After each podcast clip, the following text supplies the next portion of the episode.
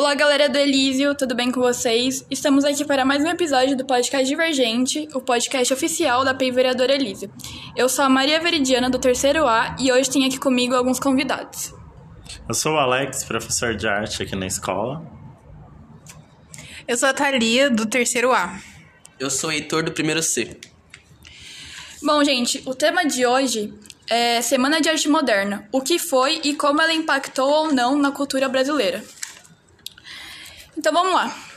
Thalia, o que você acha que foi a Semana de Arte Moderna? Antes de eu, de eu estudar um pouco sobre a Semana de Arte Moderna, eu acreditava que era, tipo, um grande projeto que, tipo, inovou a arte no nosso país. Foi um pouco diferente, sim, mas ele não, essa semana não deixou de deixar marcas na nossa cultura até o dia de hoje. Acredito que foi um evento que, por mais que não tenha cumprido o que prometia, ainda assim foi uma marca importante para a arte nacional. E você, Heitor? Eu concordo com a Thalia. Tem uma frase de um artista chamado Di Cavalcante que ele disse que seria uma semana de escândalos literários e artísticos, de meter é, estribos na barriga da burguesia paulista. Eu concordo com ele. Tipo assim, não foi tudo isso, mas foi quase isso. Entendeu? É... O que vocês já ouviram falar sobre ela? É, eu antes de estudar também, eu ouvia falar que era uma reunião de, de grandes artistas, né? E aí eu não tinha a noção da magnitude do projeto. Eu não sabia que tinha arquitetura, nem escultura, eu achava que eram somente pinturas. É, eu também não sabia que tinha música. Mas, assim, foi a reunião de, de grandes artistas de uma, de uma vanguarda muito importante, principalmente para para o encontro de uma, de uma identidade nacional. É, você já parou para pensar o porquê ela foi importante, Thalia? Antes de eu ter estudado, não. Sinceramente, não. Na verdade, eu nunca tinha. Eu sempre gostei de arte, mas só no, no mais comum, no visual, no, no auditivo e tudo mais. Nada sobre a teoria da arte. Até porque, por exemplo, é, antes eu não tinha tanto contato por conta de questões de ensino mesmo. Não tinha tanto contato com a arte teoria, apenas a arte prática. Depois, quando o professor Alex começou a me dar aula, que eu fui vendo outros aspectos da arte, inclusive me apaixonei ainda mais pela arte e pela história dela, que eu vi que existiam outras coisas. Então eu não, antigamente eu não, não tinha muito contato com essa parte teórica. E você, Heitor?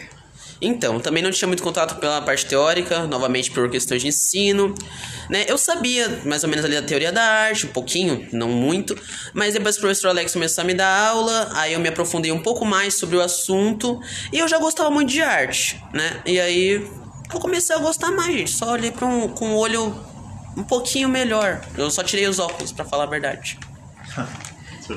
Beleza. Agora o professor Alex vai esclarecer esses temas pra gente. Bom, é, falar de Semana de Arte Moderna é algo bem interessante, né?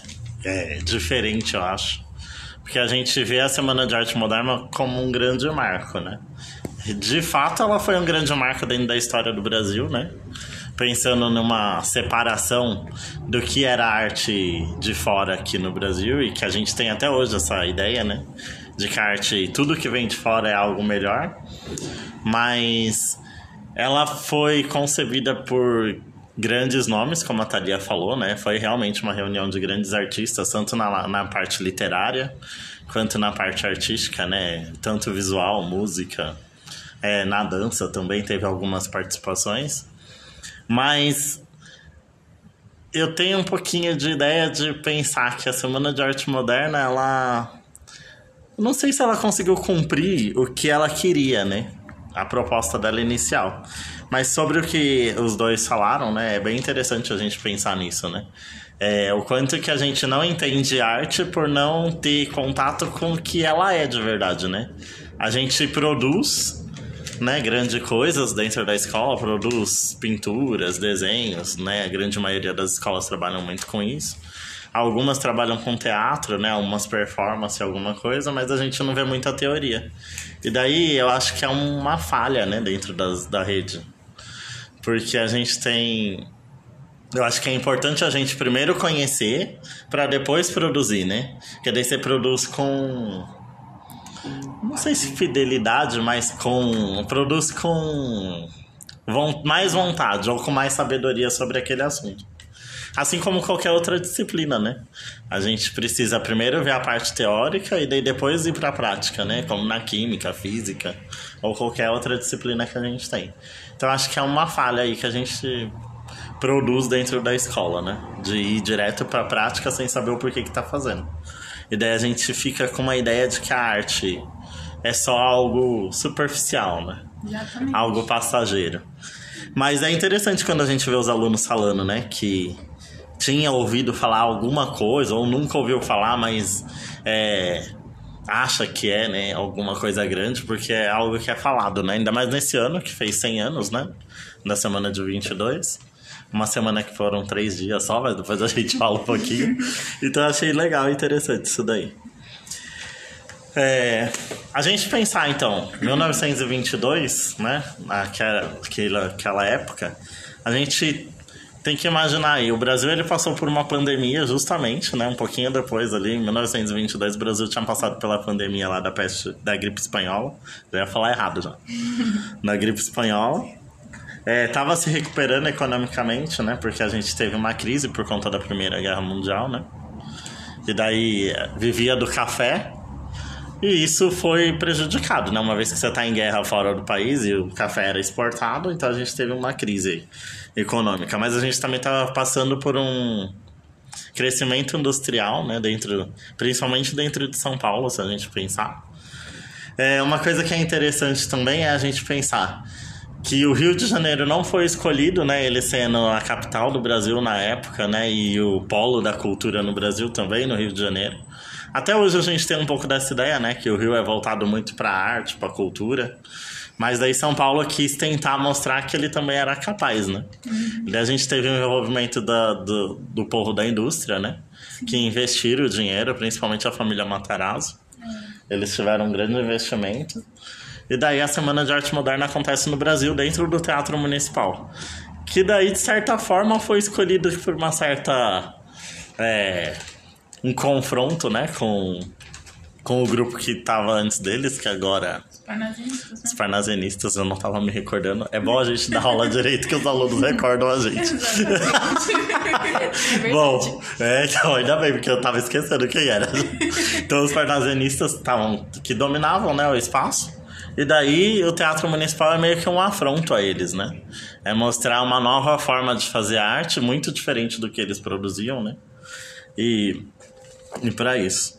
Outra coisa que é interessante também é a gente pensar aí que eles queriam representar o marco, né, uma segunda independência.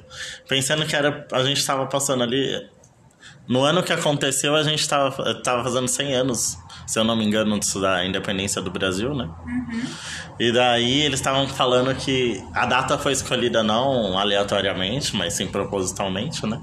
E era para mostrar ali a segunda independência do Brasil. Só que era uma independência na arte agora, né? Em todos os meios ali artísticos que estavam expostos. A Semana de Arte Moderna ela vai ser criada, né, por um grupo de artistas ricos, né? É, não, não, a gente não tem artistas muito pobres envolvidos nisso, né? Tem o grande nome que é a Tarsila do Amaral, que apesar de não ter participado da semana, ela vai trazer depois os trabalhos dela, né? E ela é alguém muito importante para a história, apesar de não ter participado. Pra todo quinto ano que faz o desenho dela. Do Abapuru. é, então. Desenho mais clichê que esse não existe. só aquele, do, é, só aquele do, do Van Gogh, que é o céu com a noite, né? Ah, noite é, noite estrada. É, é os dois mais clichê que tem. É. Não tem aula de arte sem eles. É, tem outro que é o grito, né? É, o grito também é um aí que o povo conhece bastante. A gente nem precisa falar muito que o povo já conhece. É verdade. Mas Tarsila da Amaral vai vir, então ela vai. O como os alunos estão falando, né? O Abapuru vai ser um, um grande marco da Tarsila da Amaral. Ela vai ser um grande nome porque apesar ela é conhecida fora, né, muito conhecida fora. Vivia na França, conviveu com Pablo Picasso e tudo mais. Então era um nome forte para levar a arte do Brasil para fora também, era uma maneira. Mas a gente tinha aqui no Brasil Oswald de Andrade, que vai propor junto com Mário de Andrade, né? Menotti Del Pitt também tá. É, eles vão, vão ser os os caras, né, que vão propor e tentar fazer isso. Tudo isso envolvido aí por conta de uma briga, né? Vamos por assim, pode ser uma briga, um, um desacordo entre Monteiro Lobato e Anitta Malfatti, né? Que teve ali um, desa um desacordo onde Monteiro Lobato não acreditava que Anitta Malfatti realmente seria uma grande artista, mas é eles vão propor essa semana para falar realmente como que era, então como que a gente podia quebrar um padrão estético, né? Imposto por fora e mostrar realmente o que a gente tinha dentro do Brasil. É, tentar representar a arte como o brasileiro vive e não como o europeu vivia, né? Então é uma quebra de padrão aí. É uma quebra de padrão na arte e na cultura eles queriam, né? É uma proposta disso. E é mais ou menos isso que vai acontecer aí, eu acho. Acho que é interessante isso daí. Então tá. Depois dessa explicação maravilhosa, vamos lá. É, gente, Sabendo como se concebeu a Semana de Arte Moderna de 1922 e suas ideias, vocês conseguiram notar a mudança proposta? Eu acho que sim, sim. Tinha um academicismo muito forte nas artes parnasianistas, principalmente, que era o anterior. E depois parece uma coisa mais fluida, uma coisa com mais sentimento do que aquela que só é, copiava o acadêmico, que só prezava pela excelência estética. Eu acho que a, a, a arte modernista é muito mais viva do que a arte acadêmica. Então, como a, a nossa amiguinha anterior falou, né? A Thalia falou, né? É, a arte antes não era muito acadêmica, era muito fechada. Eu acho assim que a semana do 22, Semana de Arte Moderna, ela revolucionou porque antes a arte era aquilo e agora hoje em dia a arte é um pouco mais subjetiva. Eu acho assim que de lá pra cá teve uma quedinha assim, como é que o brasileiro enxerga a própria arte, né? Porque eu não acho que isso é um tema muito abordado atualmente. Mas eu acho que a arte, graças à arte moderna, o conceito de arte ficou mais subjetivo né? Você pode achar a arte uma coisa que eu não acho. Então acho que isso foi muito interessante. Isso foi uma das coisas que a semana conseguiu conquistar que eu achei muito interessante. Vocês conseguem perceber a ideia cultural que ela propunha? Sim. Porque, assim, o padrão estético que o Brasil sempre usou nessa época é o do exterior, né? O padrão europeu, a inspiração europeia. E por mais que ainda exista muito esse, essa, essa inspiração no, no exterior, eu acredito que o Brasil conseguiu sim trazer uma marca mais nacional às obras. Inclusive, por exemplo, antigamente, se você olhasse um quadro brasileiro e um quadro europeu, era difícil perceber a diferença. Agora, se você pega um quadro modernista brasileiro, acredito que tenha e um, e um europeu, eu acredito que tenha mais diferença. Não sei. Talvez seja só uma impressão minha, mas. Mais uma identidade, né? Exatamente, uma identidade. Ele conseguiu dar uma base diferente da que a gente tinha com a arte europeia. Então, eu acho que o padrão cultural, né? Eles queriam quebrar paradigmas, né? Quebrar, fazer um escândalo. E eles conseguiram, porque, novamente, né, deram RG pra nossa arte, né, gente? Deram identidade própria. Ou seja, hoje em dia é diferente, é uma coisa que você consegue perceber que é do Brasil ou que não é do Brasil. Né? E novamente, uma coisa também subjetiva. Você pode ou não achar bonito. E eu acho isso muito interessante de novo, né? Porque dá uma marca o que é nosso é muito interessante, porque se você olhar todos os artistas, eles têm a sua própria marca. Nenhum deles desenha igual, então acho que no Brasil também devia ser assim, e não todos os países têm o mesmo tipo de arte. Hoje, se a proposta da semana de 22 estivesse em pauta, o que vocês acreditam que seriam os temas abordados? Sempre foi abordado, assim, na nossa sociedade, em todo tipo de debate, a, desigual, a desigualdade. Mas, assim, talvez por causa do momento que a gente acabou de atravessar, para mim é ainda mais discrepante a vida de pessoas de classe social mais privilegiado e a menos privilegiado. Eu acredito que muitas poesias, muitos, muitas palestras, muita música é referente ao a, a desigualdade. Por exemplo, um, um documentário que inclusive eu recomendo, que está no Netflix, é Amarelo. Do Emicida. Eu acredito que ele estaria com certeza na Semana de Arte Moderna. Inclusive, é, o documentário é gravado no Teatro Municipal e eu acredito que seria uma arte importantíssima de estar numa semana como essa, atualmente. Então, gente, desculpa aí, eu perdi, eu perdi aqui no fio da meada. A menina falou muito bonito, né? Aí, assim, é, eu acho que realmente um dos temas que mais que sempre foi abordado na arte sempre foi a burguesia. E eu acho que isso permaneceria. Teria algumas mudanças, né? Algumas diferenças ali. Mas eu acho que isso daí seria ainda, ainda assim um dos principais temas. Um outro tema que eu acho que também seria abordado seria a questão do racismo. Eu acho que isso também seria um tema que seria abordado. É, pensando no que eles falaram, né, e tudo mais, a gente fica com uma ideia, né? A ideia cultural que a Semana de 22 propôs, eu não sei se ela foi totalmente alcançada. Talvez ela tenha modificado um pouquinho ali. É, a forma como o brasileiro vê e percebe as coisas, mas não como eles queriam, né?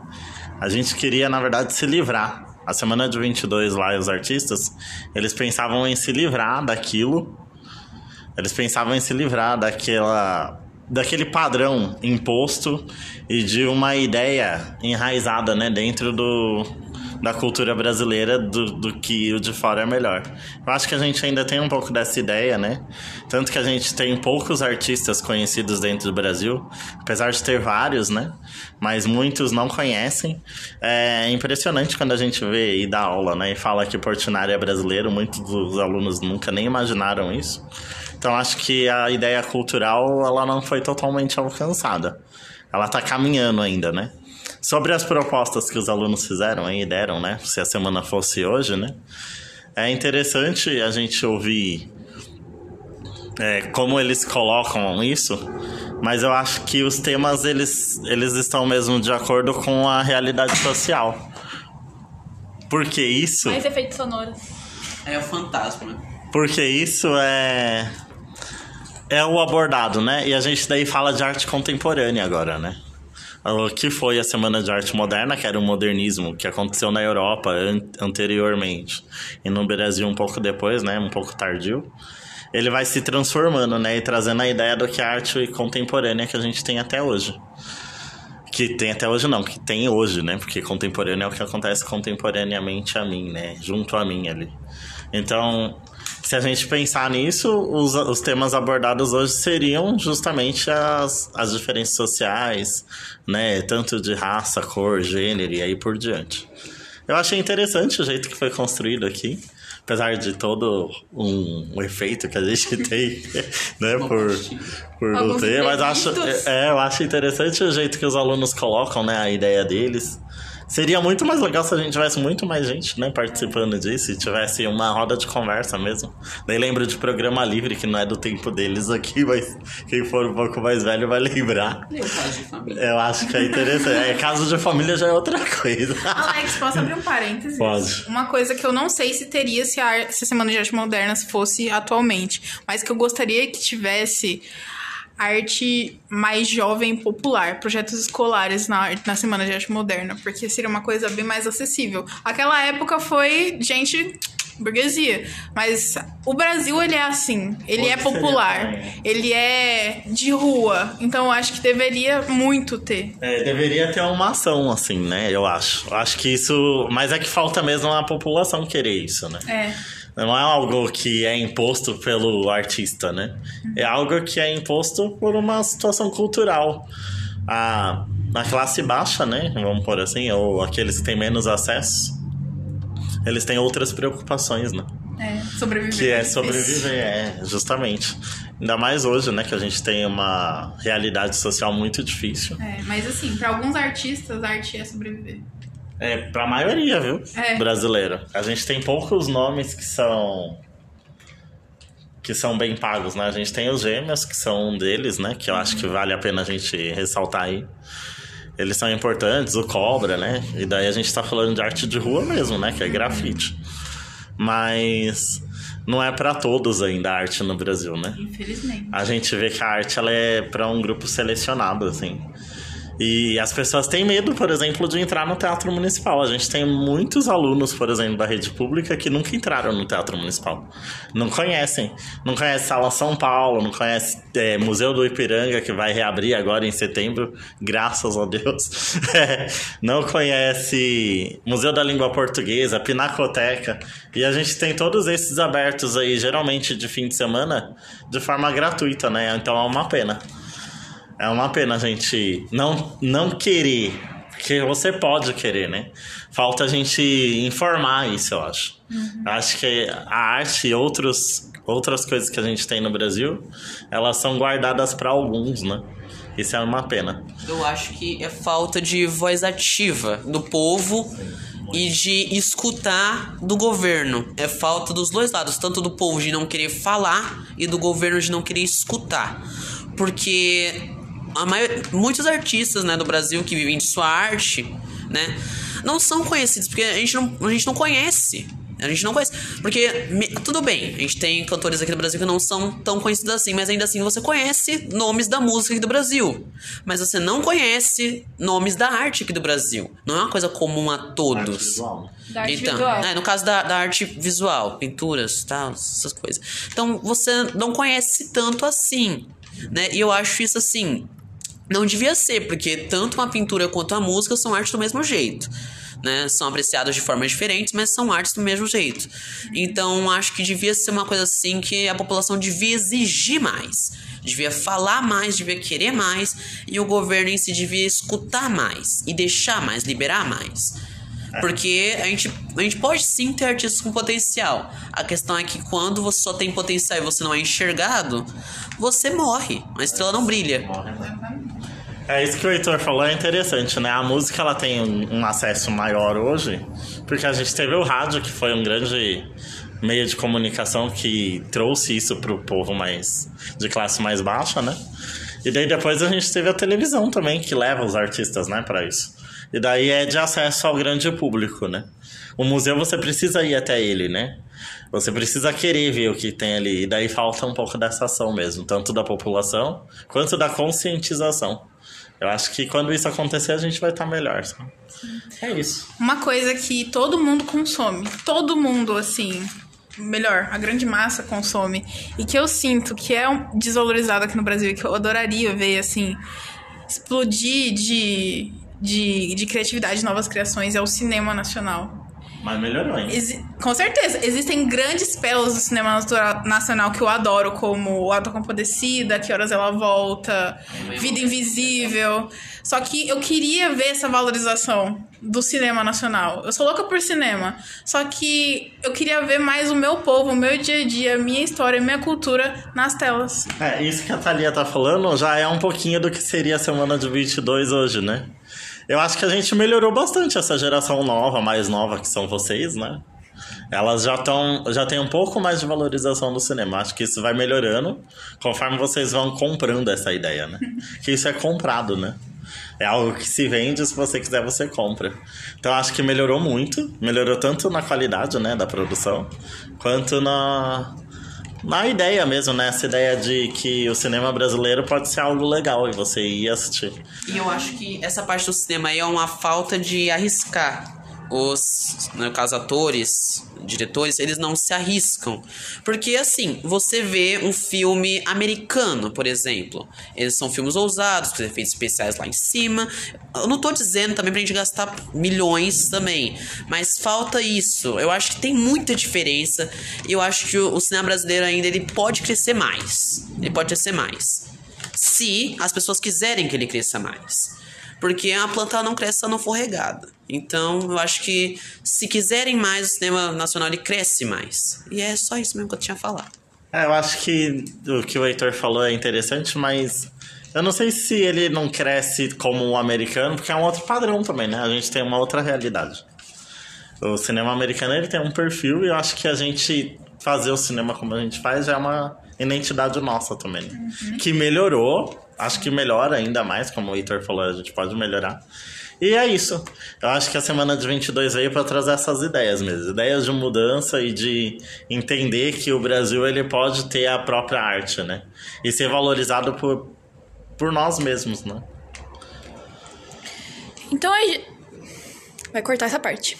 Então é isso, gente. Obrigada por ouvirem até aqui. É, Vocês querem acrescentar alguma coisa? Acredito que não. Somente aconselhar as pessoas que estão ouvindo que a arte é muito mais do que ver um quadro bonito na parede, é muito mais do que a beleza. É a expressão, é a linguagem, é uma forma de vida. É é você não conseguir, é é você conseguir dizer em imagens ou em som o que tá dentro do coração e você não consegue expressar com palavras. É, eu tenho uma pequena coisa a acrescentar, né? É, não julgue a arte. Não, assim, quer dizer, não, não julgue a arte como algo inútil. Julgue a arte como algo bom, algo que conta a história do nosso país, né? E de outros também. Porque a arte não é você pode fazer arte. Você pode fazer arte também. Então, não julgar a arte como algo inútil para a população. Ela tem sua utilidade como tudo tem. Então, não julgar a arte como desnecessária. E sempre olhe- tentar olhar pelos olhos do artista a arte e ver o que ele quer passar com aquilo, seja uma peça de teatro ou um quadro. Gostaria de agradecer por vocês terem participado, terem aceitado e pelo professor Alex ter proposto esse episódio do podcast e ter vindo falar comigo. É, também queria deixar aqui em aberto que qualquer um que tiver interesse de participar do podcast Divergente, por favor, entrar em contato. E é isso. Muito obrigada por ouvirem até aqui. Espero que tenham gostado e aguardem os próximos.